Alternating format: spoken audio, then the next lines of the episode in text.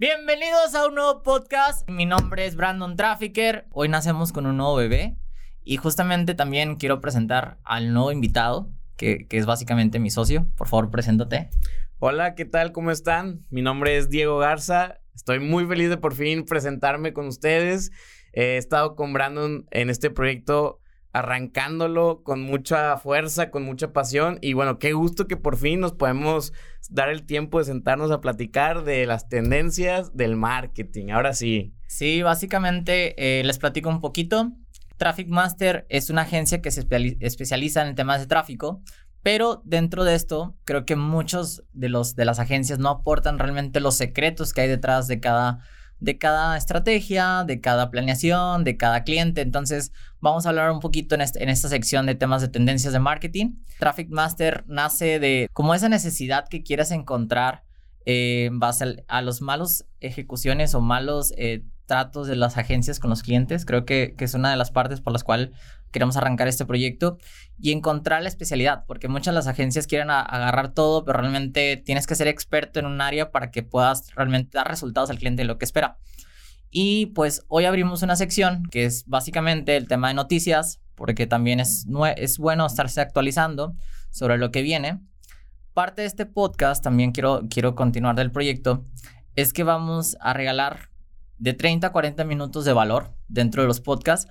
Y después va a haber una suscripción donde van a encontrar el capítulo completo de una hora, hora y media, si, es que nos da, con, con los, en este caso con las personas profesionales en los temas, vamos a traer expertos, vamos a poner casos prácticos desde cómo hacer una campaña, desde que si hablamos de Amazon Ads, traer a alguien que sepa hacer de Amazon Ads y que ponga un tutorial de cómo hacerlo, que te platique la estrategia. Todo este valor lo vamos a encontrar dentro de la suscripción pero nosotros también queremos dar contenido de valor para esas personas que apenas están conociendo nuestra marca y que quieren darse a conocer con, con algunas tendencias que estamos mostrando, ¿no? Así que vamos a darle, los temas que vienen son muy interesantes. Justamente traigo algunos temas ahí, Diego me va, me va a dar otros datos interesantes de lo que vamos a encontrar. Y así que vamos a arrancar con la cortinilla ahora sí.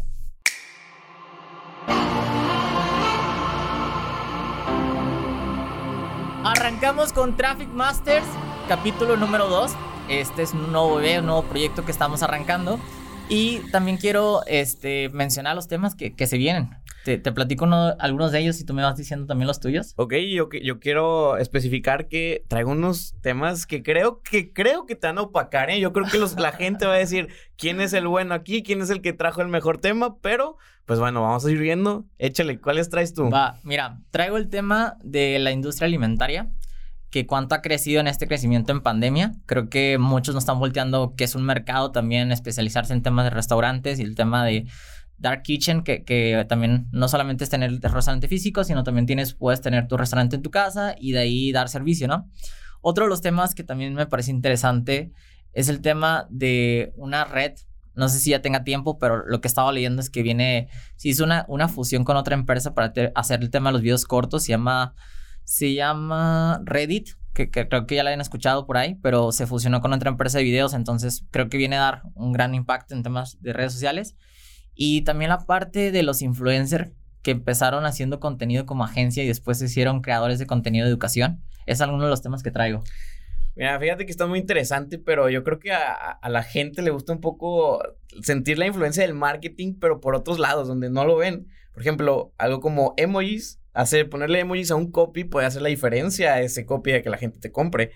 Y otro que traigo que se me hace muy interesante es la influencia, la mayor influencia que tiene en internet, todo en cuestión de marketing, son los memes, güey. Ya. O sea, más allá de la música, más allá de cualquier otra cosa, acaban de hacer un estudio en donde los memes reinan, las bromas reinan, nos gusta carcajearnos de risa y sentir el marketing pero nunca los, o sea, de pronto dices, ah, se me antojó una coca y es porque viste a tu mejor meme con una coca echándosela bien fría en la playa, ¿cómo te caería ahorita, no? Viste a Cristiano Ronaldo o quitando la coca por el agua.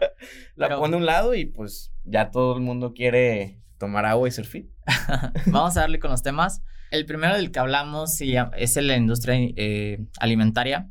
Y un dato interesante que saca la agencia se llama Source, Source que básicamente lo que ellos hacen es llevar el marketing a nivel, pues grandes ligas, ¿no? En Europa. Ah, hizo un estudio que ellos aceptaron más de 720 proyectos, temas de restaurantes o dark kitchen, que en este caso es que a través de la pandemia que fue hace dos años, 2019, 2020, hasta el día de hoy, de la publicidad en esos restaurantes. ¿Por qué? Pues porque cierras todo, no puedes asistir, el mayor consumo también, pues no, no pueden ni salir a los centros comerciales, el no salir a los centros comerciales, pues ¿qué hacías? Pedías por Rappi, ¿no? De que... Y eso incrementó a que también, justamente uno de los temas que quiero tocar, es que como Rappi se está comiendo incluso hasta los, hasta los centros comerciales. Porque si tú vas al centro comercial, pues vas, o sea, haces el flujo de ticket, hay mucho manejo de flujo, pero no tienen base de datos para venderles más cosas a los clientes. Sin embargo, Rappi, güey, lo que está haciendo es que te registras como usuario, tiene tus datos, entiende tus preferencias y después te manda publicidad. Oye, acuérdate que hace una semana pediste estos, estas son tus comidas favoritas y te las va posicionando de acuerdo a tus preferencias, ¿no? Hay un estudio muy, muy interesante. Si yo te dijera ahorita, Brandon, oye, Brandon, ¿quién crees eh, si, si tú tuvieras una pizzería, ¿quién crees que fuera tu mercado meta un sábado en la noche? ¿Cuál sería tu respuesta? ¿Dominos? No, no, pero en rango de edad, si lo segmentaras a personas. Ah, no sé, yo, yo quisiera decir que entre 18 y 25 años. Bueno, pues estás en todo lo, lo incorrecto. Según un estudio que se hicieron en una pizzería normal, las personas que piden los sábados en la noche son personas de 55 a 65 años porque son las personas que cuidan a sus nietos. Entonces, ah, cuando se le dejan a, sus nietos las, las, parejas, pues los abuelos los consienten tanto a un nivel que siempre les piden una pizza pues, para cenar y ya. Entonces, es un dato tan interesante que, que las pizzerías deberían de saber o que ya deben de saber con sus bases de datos, pero imagínate que tú lo, acabas de poner y, como dices, o sea, el flujo y no tienes este la base de datos y la gente nada más entra y sale y tú ves y así, yo creo que es muy difícil hacer una, una buena publicidad segmentada hacia ellos. Yo, yo, tú sabes que yo soy más de lo audiovisual, entonces imagínate que llegue a la pizzería y me diga, oye, ¿sabes qué? Mejor hazme un video de gente, eh, de chavos pasándola bien, cuando en realidad hubiera funcionado más un video de una más familiar, como un abuelo con sus hijos, entregándole la pizza, viendo sentados en la sala, pasando un, buen, momentos de calidad un sábado en la noche. Sí, es un, es un dato interesante porque te pones a pensar y dices, no, pues las personas que son pareja piden pizza y así como que para pasar viendo, no sé, series de Netflix, ¿no? Pero sí, o sea, es, un segmento muy interesante porque los abuelos, pues sí, o sea, dicen, no, pues vamos, son, tenemos tantos nietos, tenemos que cuidarlos porque nuestras parejas salen bueno, los hijos salen y este, y pues para hacer algo rápido, sí, es, es buen segmento, me gustó el dato. Estaba muy curioso, yo cuando lo vi eh, fue cuando apenas me estaba introduciendo al mundo del Big Data y, y pues ya entrando a, a, trabajar en esta industria, empecé a ver lo de las bases de datos y cómo, cómo hacer que esa base de datos, ese segmento lo pueda aplicar en cosas audiovisuales. Eso es para que los clientes no gasten de más. O sea, si ellos tienen su, su base de datos, van a sacar su buyer persona, por ende, van a poder llegar con una agencia de contenido y decirles, oye, ¿sabes qué? Necesito un video sobre esto porque sé que esto va a impactar más en ventas eh, visualmente con esta segmentación ya con un trafficker. Imagínate, haces toda esa combinación de cosas y se hace increíble. Pero, pero luego imagínate, yo pasando a otro tema para, para ir escalonando y que no se pierda este ritmo que traemos. Imagínate, ya tienes eh, la base de datos, ya tienes el, segmento, ya tienes todo. Falta el copy. Y el copy lo pones increíble, pero de acuerdo a muchas investigaciones, si no pones emojis, hay mucha gente que dice, no le voy a responder, no quiero, no me incita, no me da confianza. Y bueno, de acuerdo de Adobe, Adobe o como le digan, eh, el Creative, dice que el 47% de los encuestados expresó en, su, en un estudio que hicieron que si le mandas un mensaje y no tiene un emoji, no lo responden. E, es un dato interesante, güey, porque la mayoría de la gente al ver emojis, incluso hasta el tema de cómo ligar, ¿no? Te genera esa confianza de que, ah, es un poco amigable la persona, este, o sea, eh, genera como esa interacción. Incluso creo que hasta las conversaciones más divertidas o más que se prolongan por más tiempo utilizan stickers. Claro. Sí, sí, sí. Totalmente de acuerdo. Entonces es una buena estrategia para temas de copies utilizar el tema de los emojis. Incluso hasta pensaría que no sé por qué no lo, han, no lo han hecho, pero sería interesante como que el mismo WhatsApp te pudiera vender emojis plus, ¿no? De que esta herramienta, de que tengas tus emojis personalizados y que, que los pudieras hacer, ¿no? Yo, yo, este, yo creo que al, al sumar todo este ecosistema de cosas que estamos diciendo, te pueden apoyar a, a que cualquier cosa que tú vendas, cualquier cosa que estés ofreciendo online, te vaya, vaya a explotar las redes. Porque si se te omiten detalles como un emoji, ya gente dice, no, sabes que no me da confianza. O sea, el 50 y pelos de personas, de porcentaje de personas, se alían más con las marcas cuando ven que son humanas. Entonces, si ves que tiene esos emojis, que tiene un buen copy, que te dice esa, esa, esa producción audiovisual, aquí estás, como por ejemplo Nike, que te hace sentir como tú eres el deportista, güey. Yo te voy a apoyar. No, hombre, te eleva. te eleva. Totalmente. Creo que de ahí complemento, terminando ya por los, temas que estamos hablando de la primera parte, el tema de los restaurantes creció también el ingreso a la publicidad. Normalmente las, las personas querían invertir 10 dólares, 50 dólares y un promedio de buenos restaurantes o de buenas e-commerce en cuanto a la relación de comida creció de 2 mil dólares a 7 mil dólares. Estamos hablando que en pesos mexicanos son 150 mil pesos y muchas personas temen, o sea, no sé por qué temen si está viendo resultados de otras empresas que ya lo hacen y que venden, o sea, que le invierte 150 mil pesos y su retorno es tres, cuatro veces más grande, ¿por qué no seguirle invirtiendo en la publicidad? Creo que a veces también son muy cerrados.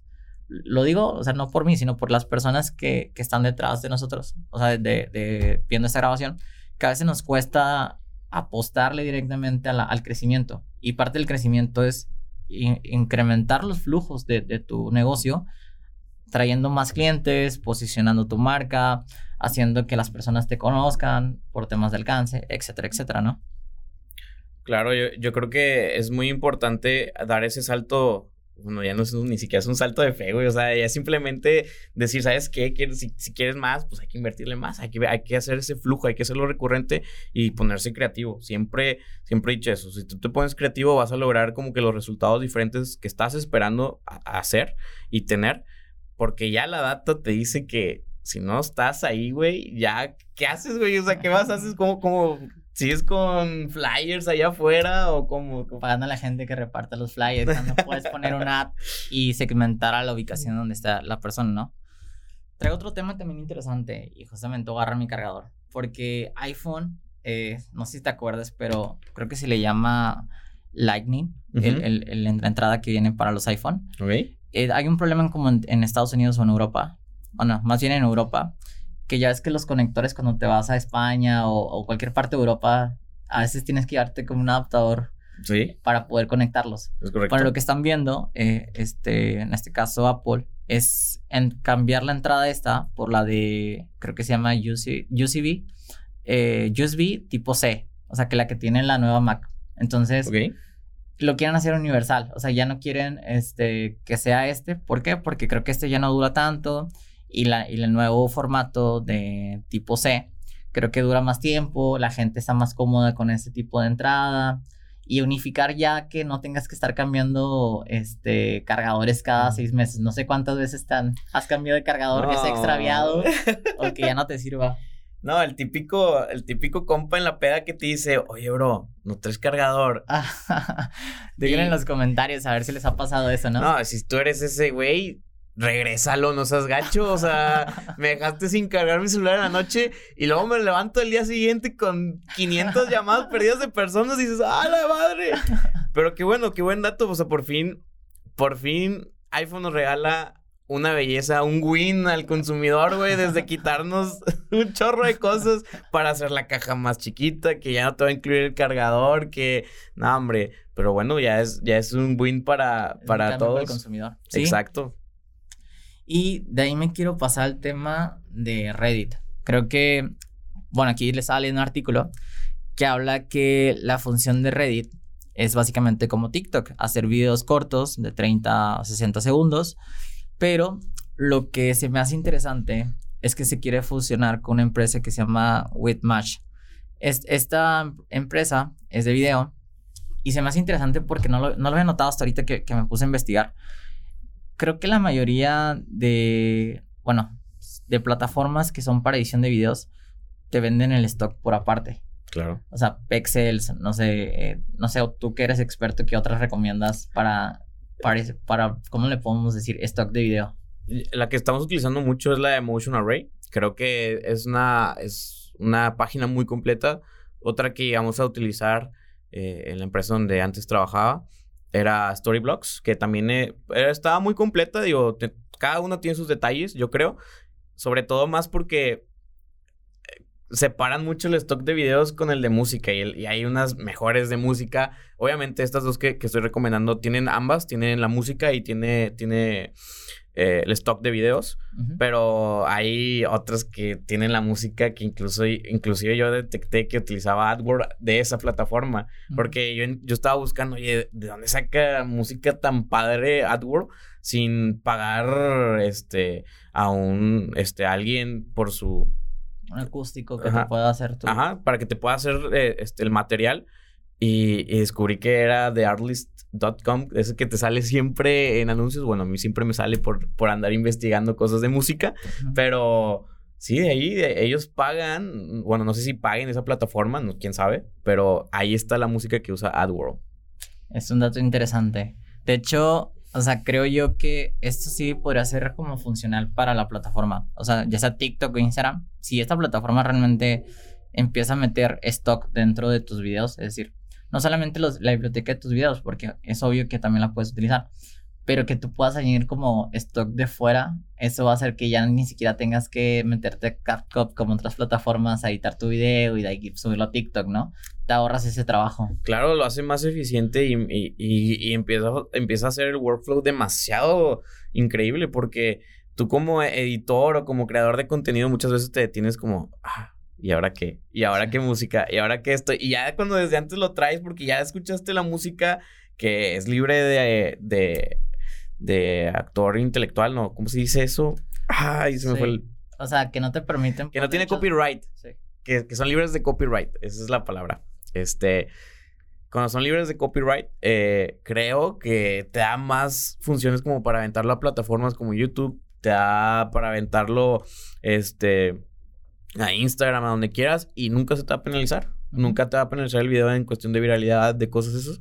Y puedes incrementar como a los artistas nuevos que están saliendo, los independientes, pues les puedes dar un viral cabroncísimo. Imagínate que un artista. ¿Y cuántos, cuántos artistas no han hecho virales sus canciones, güey? Nomás porque hacen una estrategia de TikTok. Sí. Un claro ejemplo, la canción de Fiel, güey. Sí. Tú estás No, hombre, ya, ya de ahí ya estás así. Sí, ya, te acordaste de la, de la coreografía, ¿no? Sí, nada más por esa coreografía viralizaron una canción que se hizo top México número uno durante mucho tiempo. Sí, sí, es, parte de la estrategia ahora que trae TikTok, ¿no? Claro.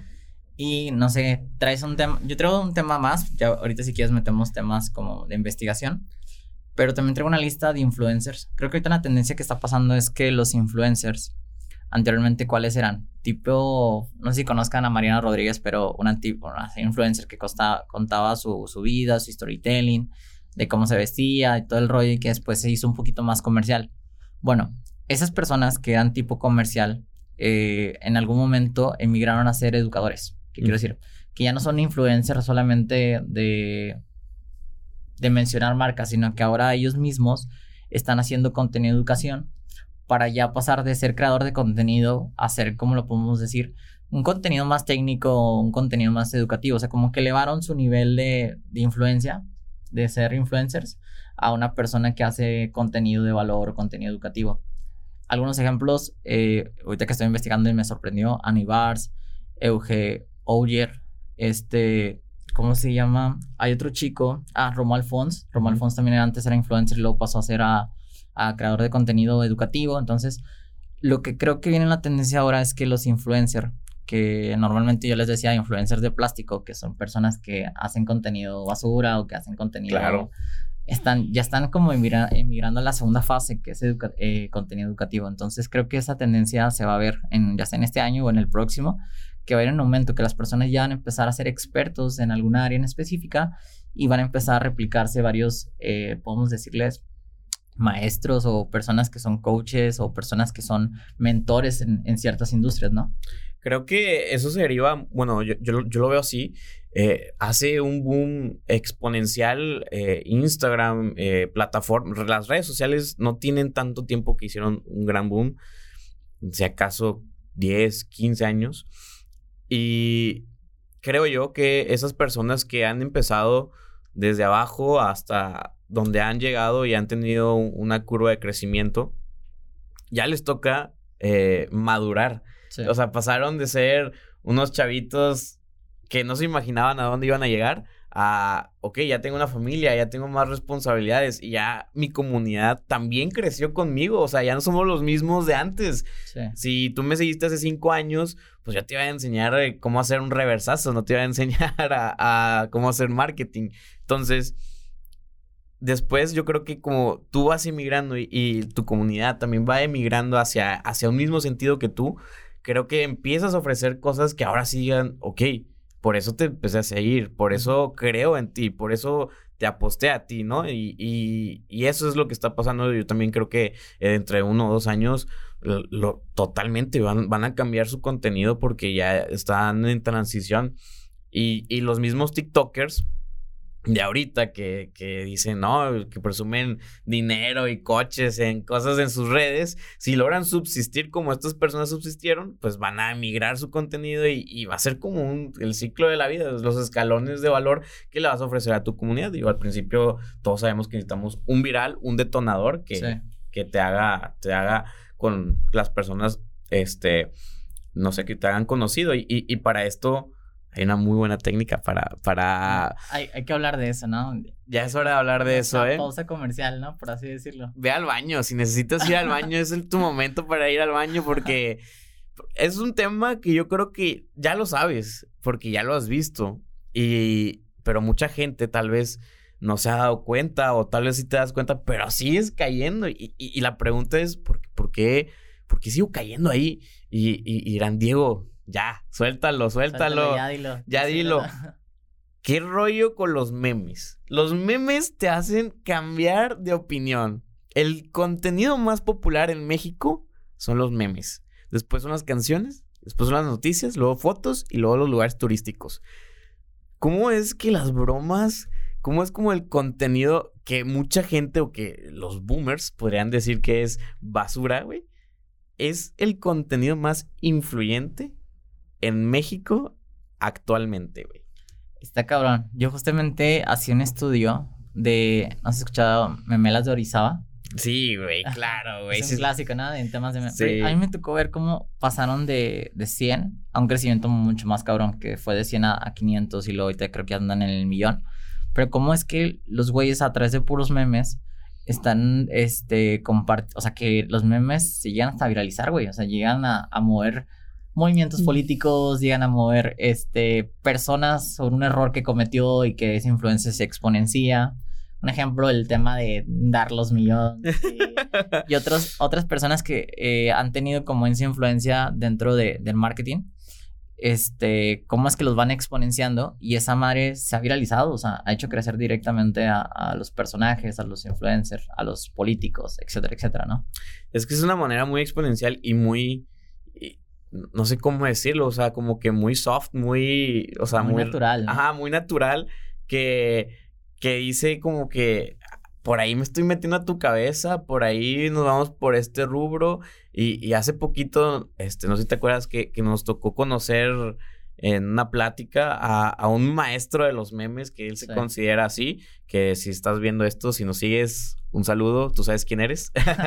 no me acuerdo de tu nombre, una disculpa. Se llama Carlos no me acuerdo si es Carlos Morlet o Molet, no me acuerdo cómo se llama, pero dio una plática TED justamente hace como semanas eh, aquí en Monterrey y nos sentamos con él a platicar y justamente él hasta tiene una agencia de memes, me sorprendió eso.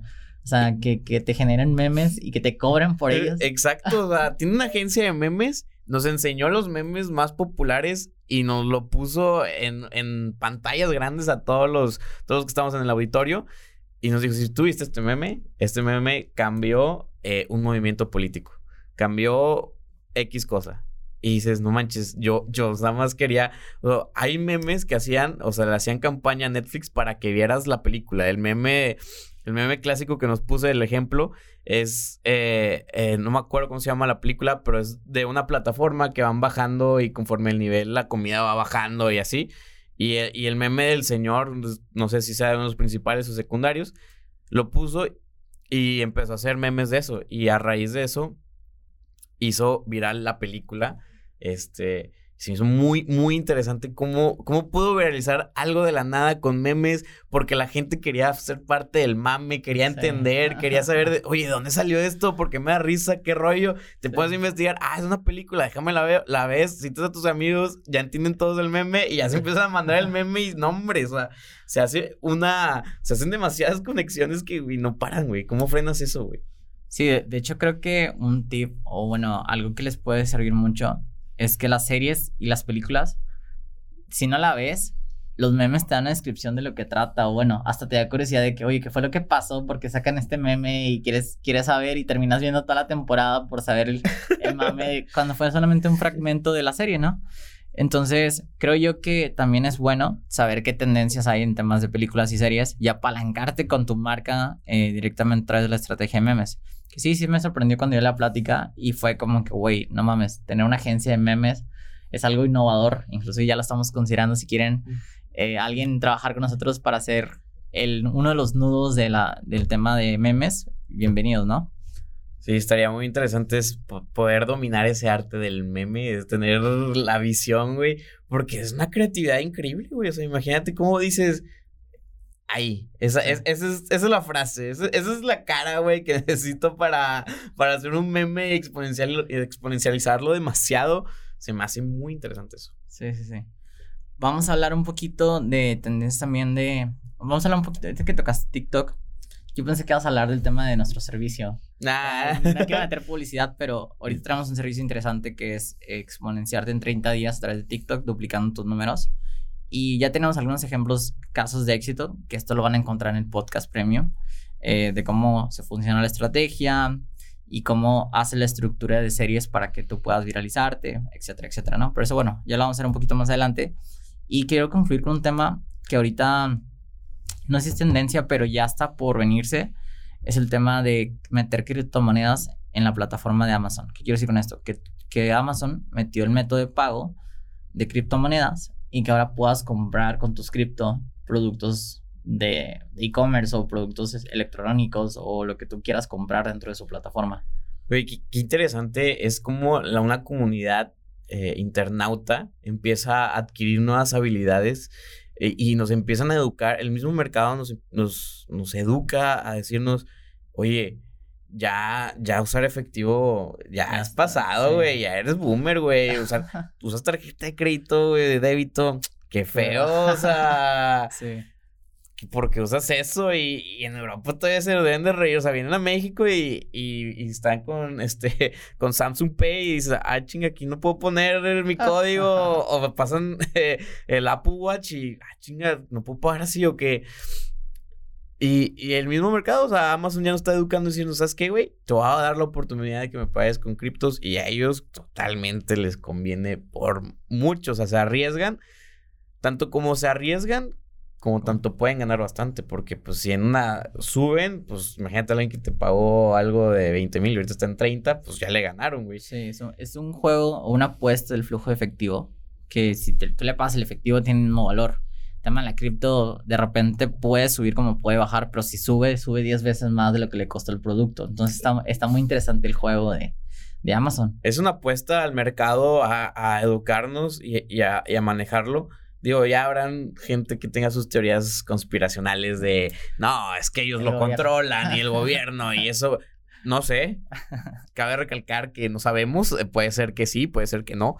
Eh, pero apostarle a, una nueva forma o a un nuevo método de pago quiere decir que está intentando enseñarnos a innovar, a meternos a, a la inversión, cosa que, que amigos nuestros nos dicen de que invierte y, muchos boomers sin, sin hacerlo. Nosotros todavía, inclusive gente de mi edad conozco que, que dice, güey, es que me da miedo invertir, o sea, me da miedo si meto mi tarjeta de crédito me la van a clonar ahí, güey. Güey, ¿qué tienes, güey? Aliviánate, o sea, ya adquiere nuevas habilidades. Las vas a necesitar, vas a necesitar ese tipo de cosas. El mercado no frena. Sí, aparte es como que si tú no lo haces, este, pues alguien más lo va a hacer. La vez pasada fuimos a jugar Top Golf. Es un, es como, ¿cómo lo puedo decir? ¿Como un parque o es un...? Es un tiro, eh, es un campo de tiro de golf.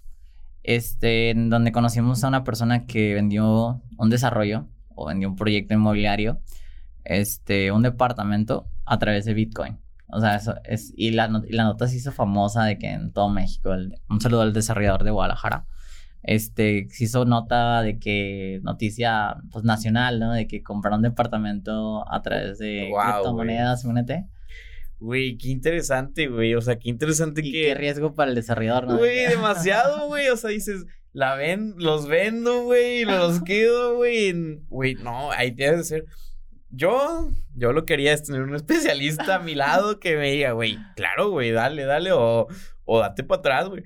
Pero qué padre, qué interesante nueva forma de adquirir un, un bien inmueble mediante una nueva, un nuevo método de pago que es uno en un millón. O sea, él es el primero, yo creo que en todo México que lo logra y él puede ser el que abra frontera a que, a que más... personas inciten a querer hacerlo. Sobre todo por el tema de que comprar un departamento también eleva pues, la posibilidad de... O sea, a lo que voy es como... ¿Cómo lo puedo explicar? O sea, como que las personas, el manejo del flujo a través de una transferencia bancaria tardan muchos días. O sea, cantidades de arriba de un millón de pesos te lo tienen que mandar gradualmente, o sea, 500 mil, un millón, al menos que ya tengas una cuenta bancaria que sobrepase los límites de ese crédito, pero pues, o sea, sí, son, son cantidades muy grandes que el blockchain y las cripto te pueden facilitar estos procesos porque caen entre las mismas redes de blockchain y son un poquito más seguras. Bueno, por lo que he sabido, también no, no soy un experto en el tema, pero sí, o sea, que esa facilidad para los desarrolladores que te puedan comprar por cripto, pues ya te facilita a ti como, ah, bueno, aquí están mis wallets, mis cuentas, de aquí puedo ya saber cuántos departamentos he vendido tan fácil a través de línea, ¿no? Que era un poquito complicado vender a través, si ya hablábamos que a veces compra un producto a 50 mil pesos, que les sea algún riesgo, ahora imagínate un producto de un millón de pesos. No, hombre, es, es, increíble. Yo, creo que para esta plática, para, para futuras pláticas, hay que traer a un desarrollador inmobiliario, güey, y, y, a un especialista en criptos para, para ponerlos cara a cara y decirle, ok, ¿cuáles son los beneficios, las contras de, de manejar este nuevo método de pago? Yo creo que sería un tema muy interesante. que probablemente lo vean después. Sí, bueno, yo creo que concluimos este capítulo para no hacerlo tan extenso y que las personas que se quieran suscribir a la suscripción del podcast premium, pues ya le estaríamos dando más detalles. Así que no sé si quieres agregar un comentario más. Eh, sí, me gustaría decirles que no se olviden de, de hacer memes, de hacer, de ponerle emojis a sus copies ¿Y qué más? ¿Qué más resumen puedes darle? Yo lo único que pido es que toda la gente que nos ha seguido, que nos ha apoyado en este proyecto, nos comparta nuestro contenido, que comenten, que ayuden si también si quieren entrar a nuestro podcast como invitado, manden mensaje, este, también personas que, ustedes conozcan que les gustaría que estuvieran en los capítulos, manden todos los comentarios, este, espero nos apoyen en este proyecto porque la verdad le estamos apostando toda nuestra vida, nuestra visión y espero también que ustedes reciban mucho valor de lo que nosotros podemos aportarles a ustedes. Si no te gusta este podcast, mándaselo a tu enemigo y, estoy seguro que se la va a pasar muy mal viéndolo. Nos vemos hasta la siguiente. ¿eh?